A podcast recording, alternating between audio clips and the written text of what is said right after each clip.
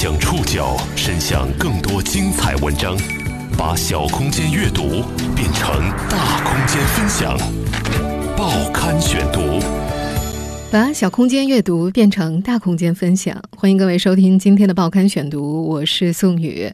今天为大家选读的文章综合了《三联生活周刊》和界面新闻以及搜狐新闻的内容，将和大家一起了解破冰行动背后的真实制毒村。你知道那是什么地方吗？塔寨呀！你们太小看东山，太小看塔寨了。五月底，热剧《破冰行动》迎来大结局。虽然片子本身烂尾了，但剧中塔寨村的原型——广东陆丰博社村，却再次回到公众视野。因为毒情太严重，要呃彻底清查它呢，必须重兵来围剿。博社村曾被叫做广东第一制毒村，毒品产量一度占全国三分之一。圈内曾流传生意做不做，关键看博社。博社为什么成为制毒村？五年多过去了，这个曾经的制毒村现在又怎样了？报刊选读今天和您一起了解破冰行动背后的真实制毒村。五月三十号，由中央电视台、爱奇艺联合出品的影视剧《破冰行动》正式收官。五号抓捕小组到位。五十二号抓捕小组到位，六十五号抓捕小组到位，二百六十号抓捕小组到位。这部电视剧高开低走，豆瓣评分从一开始的八点六一路下滑到如今的七点二。剧迷们叹息：一部改编自真实事件的剧集就这么烂尾了。虽然电视剧剧集烂尾了，但剧中东山市塔寨村的原型——广东汕尾陆丰市博社村。再次回到了大众的视野。五年多前，广东雷霆扫毒行动轰动全国。那是二零一三年十二月二十九号凌晨，为了端掉博社村这个巨大的毒品窝，广东调集三千警力，出动海警和空警三位一体对其实施围剿，最终摧毁了十八个特大制毒犯罪团伙，抓获了一百八十二名制毒成员。一夜之间，这个有着八百年历史的村庄浮出了水面。这个古老村庄为什么会成为广东第一制毒村？如今五年多，快六年过去，这里的村民现在又怎么样呢？今天的报刊选读，我们将和大家一起去探访这座村子。对于博社村而言，二零一三年十二月的雷霆扫毒汕尾行动是一个无法隐去的节点。这次警方行动将古老的博社村和毒品生意彻底。撕裂开来。报刊选读继续播出破冰行动背后的真实制毒村。二零一三年十二月二十九号凌晨三点四十分，广东省公安厅指挥中心三十三层大楼灯火通明。楼顶指挥中心大厅，巨大的电子显示屏前，时任广东省副省长、公安厅厅长李春生端坐正中，注视着屏幕上的每一个画面。此时，三百公里外的广东汕尾陆丰市，在夜色的掩护下，数百辆警车组成的车龙，沿着一条狭窄的公路，向甲溪镇最靠近海边的村庄博社村进发。这是二零一三年广东省警方最重大的一次行动——雷霆扫毒汕尾行动。主战场就在陆丰市的博社村。当时，博社村因长期窝藏大量制冰毒窝点而成为全国闻名的堡垒村。为了将这个堡垒村彻底铲除，广东省公安厅协调省武警总队、省公安边防总队和汕头、惠州、梅州、河源四市公安局出动三千警力，对博社村内外十八个制贩毒团伙、六十九个重点目标展开集中清剿收网行动。凌晨四点整，李春生向前线宣布，收网行动开始。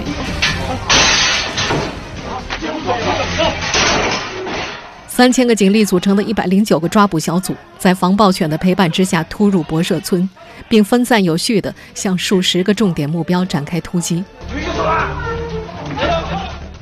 天空中，警用直升机在盘旋，海面上，边防快艇在游弋。形状犹如一只巨大蝙蝠的博社村被罩上了天罗地网，许多尚在睡梦中的制贩毒分子被突然冲入家中的特警惊醒。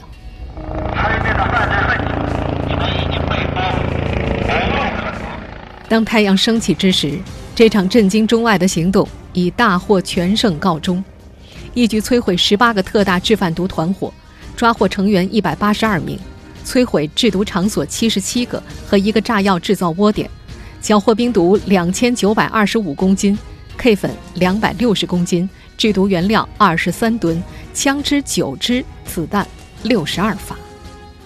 与此同时，一百九十公里外的惠州市华斯顿国际酒店十一楼的一个房间中，一名曾经不可一世的中年男人也被民警秘密逮捕。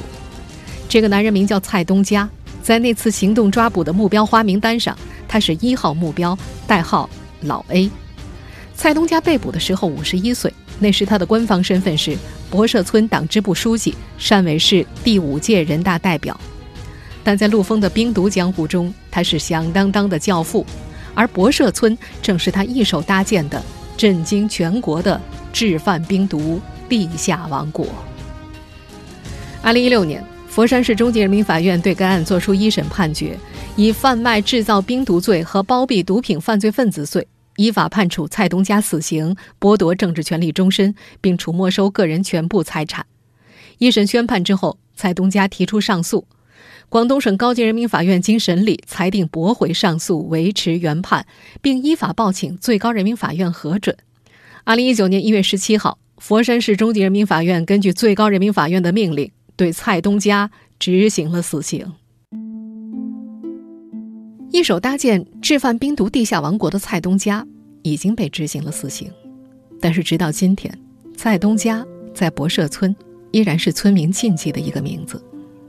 去年八月下旬，界面新闻的记者曾经重新探访这个村庄。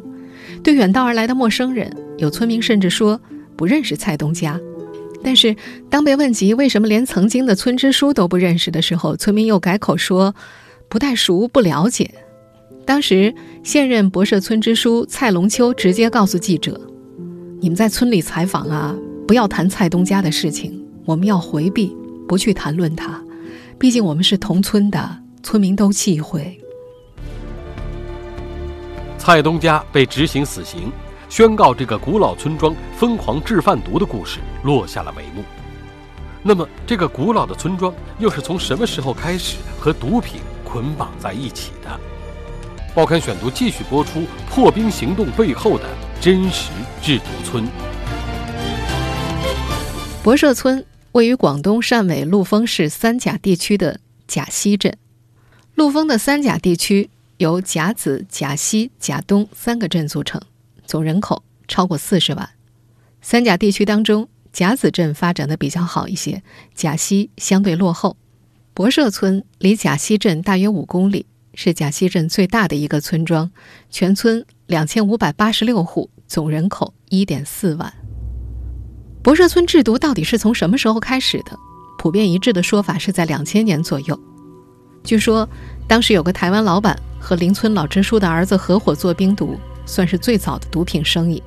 由于这位老支书和蔡东家一家是表亲，蔡东家由此进入了毒品生意。博社村曾经制毒之疯狂，超出了想象。最初村子里先是利用感冒药来制毒，后来国家严控药品销售。就从福建、内蒙等地直接购进麻黄草，从中提取麻黄素来制造冰毒。一位熟悉情况的人士在接受《三联生活周刊》采访的时候介绍，他们一般先和一家小药厂合作，然后打着药厂的旗号去买草，用大卡车一车一车的拉回来。最多的时候，他们在海边、山上搭建了五六百个简易棚，在里面浸泡麻黄草。最鼎盛之时，博社村的村民制贩毒处于一种。半公开化的状态，村中家家户户没有门牌，有的涉毒村民持有枪支，制毒垃圾堆积成山，猖狂程度可见一斑。在当时的博社，想进入毒品生意，门槛也不高，宗族当中有清静的人在做毒，就可以跟着做一年，只要想单干，还可以提供启动资金。很多不直接制毒的家庭也间接提供了融资的作用，但是这一切都要限定在。一个宗族内部，有一位参与博士案侦办的警员分析：一般一个地方如果同时存在两个制贩毒团伙，会存在竞争，进而会水火不容。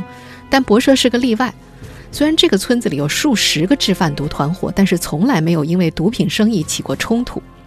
在这位警员看来，这就是内部宗族关系的作用。博社是个单姓村，村民都姓蔡，宗族内部固然存在矛盾，但是一遇到外部势力的威胁，他们会马上团结起来。当年博社的毒品生意在三甲地区是个公开的秘密，还吸引了不少出租车司机参与其中的运输环节。有人因此暴富，有人锒铛入狱，还有人丢了性命。二零零五年。陈义鹏从河南老家到陆丰开出租车，他就经历了三甲地区制贩毒最为严重的年代。这位出租车司机去年在接受媒体采访的时候说：“2011 年到2013年，博社的制毒太疯狂了，那时出租车司机也跟着赚钱，明知道乘客带着毒品，拉他们的价格就会高上好几倍，而收费往往和危险程度成正比。”陈义鹏回忆说：“如果乘客带有货，跑一趟最少收六百，多的要一两千。赚钱多的是开车帮人带路的，出租车司机一听到需要带路，就知道是大客。口头议价达成之后，出租车里会载一名乘客充当先锋，有毒品的车跟在后面。如果前面的出租车遇到警方检查，车里的人就立刻通过电话告知或者暗示后方的车掉头。从甲溪镇到内湖高速公路路口三十多公里。那时司机一趟收入高达一两千。陈义鹏记得，那时候啊，陆丰有些出租车司机白天睡觉，晚上拉客，一个月除了开支还剩两万块。不过后来大扫毒，陆丰有些司机因为涉毒被判刑，从几年到十几年的都有。从此，司机们再也不敢以身涉险了。时隔六年。今天的博社村已经不再是那个封闭的毒品堡垒村。二零一三年底，那个寒夜大扫毒后，制贩毒未再在村中发生。报刊选读继续播出破冰行动背后的真实制毒村。三个都没有，我们在申请那个相关无毒出出去啊。我们现在听到的这段录音是博社村的现任村支书蔡龙秋。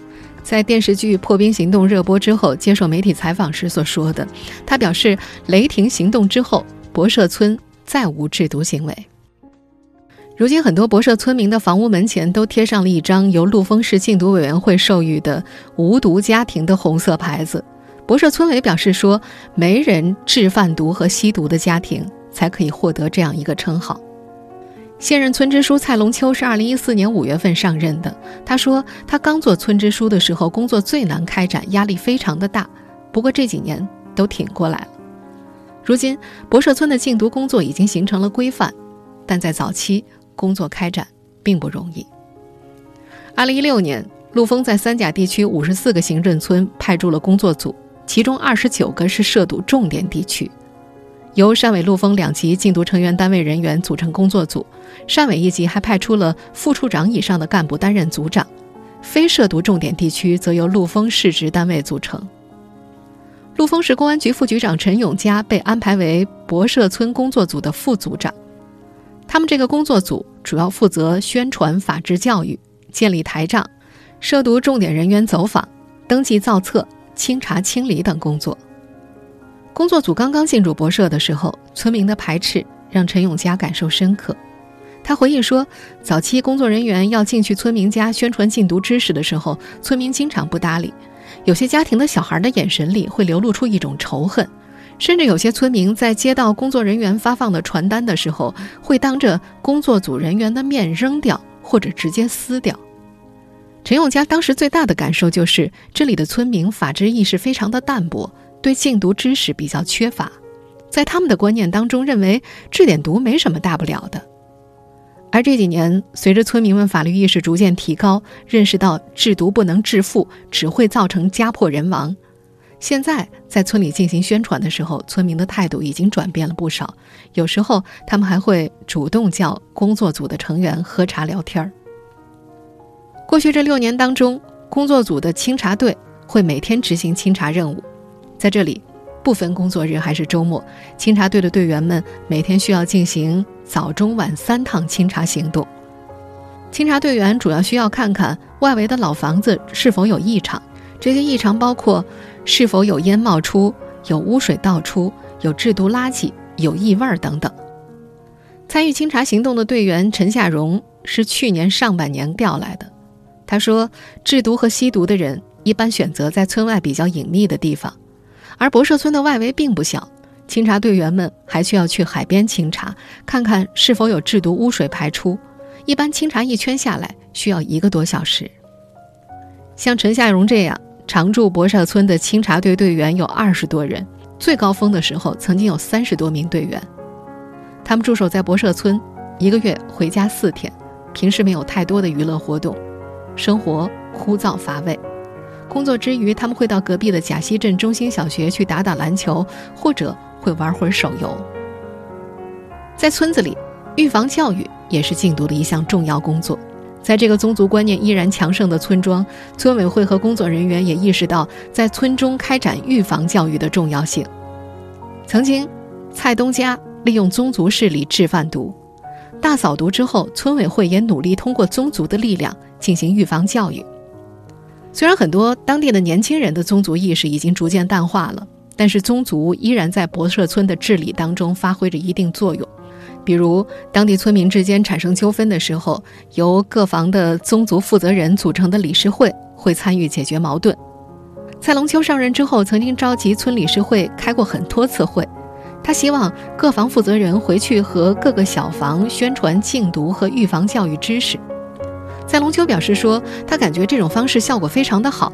村委会把上面的政策涉毒案例给他们说，他们回去也会起到一定的带头作用。另一方面，禁毒预防教育则从学校抓起。陆丰市公安局副局长陈永佳表示，现在每个月他们都会请司法人员、公安、律师到博社村开展法律大讲堂，每个月一次。贾溪镇中心小学的开学第一堂课也是禁毒教育课。然后就会发现，嗯，纸张给家长让我们去签名，然后这毒品对他对这个家庭来说是一个恶魔。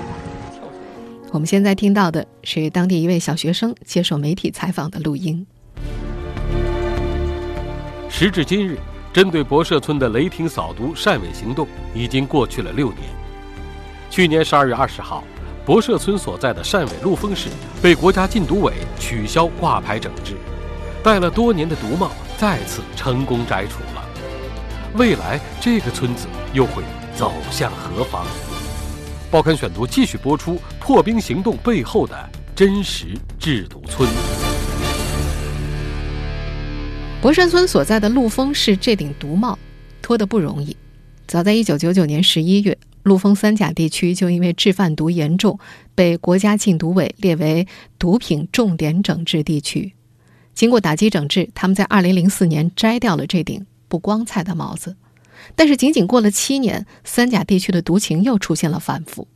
二零一一年七月份，陆丰再次被国家禁毒委列为挂牌整治重点地区，重新戴上了毒帽。到了二零一八年十二月，雷霆行动过去五年之后，广东汕尾陆丰市终于被国家禁毒委取消挂牌整治。这意味着，经过多年系统性的努力，陆丰再次成功摘掉了毒帽。作为三甲地区曾经中毒最深的村子，近六年来，博社村。正在努力挣脱毒名。陆丰市公安局副局长在去年八月接受界面新闻采访的时候说：“根据上级安排，陆丰摘帽之后的三年是巩固阶段，要彻底消除制贩毒的犯罪土壤。”他表示说：“毒蜂的工作组和清查队在摘帽之后的三年之内不会撤离，三年之后就不知道了。”博社村的村支书蔡龙秋也曾经担心。将来某一天，工作组和清查队或将撤离博社村，到那时候，村中的毒情是否会反弹呢？不过他后来觉得，如果基层的农村干部做好工作，这个担心就可以打消。他在这几年的基层工作中发现，一个村庄的党支部书记、村长要想知道村子里发生的事情，基本上都可以知道。他认为有事情应该向上级汇报。另外，他还表示，基层工作最难的就是基层干部要团结，再难的事情，只要大家团结，也是可以处理好的。在今年的高压禁毒之下，曾经的中国毒品第一村博社村的面貌已经大为改观了。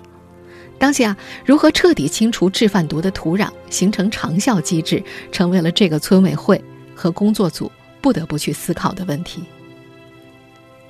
当年的博社村，到底是怎么堕落为中国毒品第一村的呢？其中的原因相当复杂。一个非常重要的原因是，村民一夜暴富的念头在作祟。大家都知道这是违法，甚至死罪，为什么在干呢？他富贵险中求，无利不起早。然后呢，干一票，侥幸心理，干一票可以潇洒几年。所以他们这些人呢，都是在这个刀尖上走路的。而在当地很多村民的认知里，很多人会毫不犹豫地回答：“因为穷。”博社村位于半丘陵地带，主要以种养为业，产业种植水稻，经营农副产和养殖业。历史上的博社村也是穷乡僻壤之地。贫穷和作恶虽然没有直接的联系，但很多作恶者的初衷却往往是因为贫穷。博社村的老人蔡旺谈起自己的经历的时候说：“一九九九年，他曾经因为帮村里人制造假钞被判刑。”当时他的工作是在假钞上贴一条线，一天三四十块钱工资。后来蔡旺被警方抓获，最终被判了十三年，减刑四年，最后坐了九年牢。蔡旺说：“那会儿的生活是没办法过了，他找工作找了十个地方，终于找到了一家。本来第二天可以入职的，但第二天过去别人又不要了。他说，家里的小孩、老婆、父母都要吃饭。出狱之后。”犯法的事儿，蔡旺一点都不敢再碰了。现在他和妻子在市场里摆了个小摊儿，生意好的时候，每天收入几十块维持家用。如今的博社村，年轻人一般都外出打工，留下来的村民有些做些薄利的小生意，比如像蔡旺一样在市场摆摊，或者开三轮车。也有村民养虾、养鱼、养猪、种荔枝等等。说起过往的生活，有村民感慨：“疯狂的时代已经过去了。”村支书蔡龙秋在这个夏天接受采访的时候说：“今年博社村准备发展中药材种植业。今年我们引进了一个公司进来，我们村种种植那个药材，中药材嘛。扶贫依然是这个村子目前最重要的工作之一，并且对禁毒工作有着至关重要的影响。根据官方数据显示，博社村全村两千五百八十六户，一点四万人当中，贫困户有两百六十一户，贫困人口一千零八十六人。陆丰市公安局副局长陈永佳还担任着驻博社村帮扶工作小组副组长。他说，工作组对村民进行调查，根据人员结构、年龄和收入情况进行核对，确定了具体的条件，再进行扶贫。村支书蔡龙秋也说，村委会会为符合条件的家庭申请低保户，让他们的生活有最低的保障，减轻他们的心理负担，不再走回老路。经历了最深的毒，这座古老的村庄已经经历了将近六年的刮骨疗伤。当地的乡土逻辑依然存在，但很多东西也悄然发生着改变。大大小小四十多座蔡氏家祠，依然作为村民情感的连接，发挥着传承宗族文化的作用。村中的日常也在提醒着村民远离毒品。每个傍晚，市场的喇叭都会传来一段有关禁毒的快板书。快板书中说着：“制贩毒不归路，祸害社会不可恕。”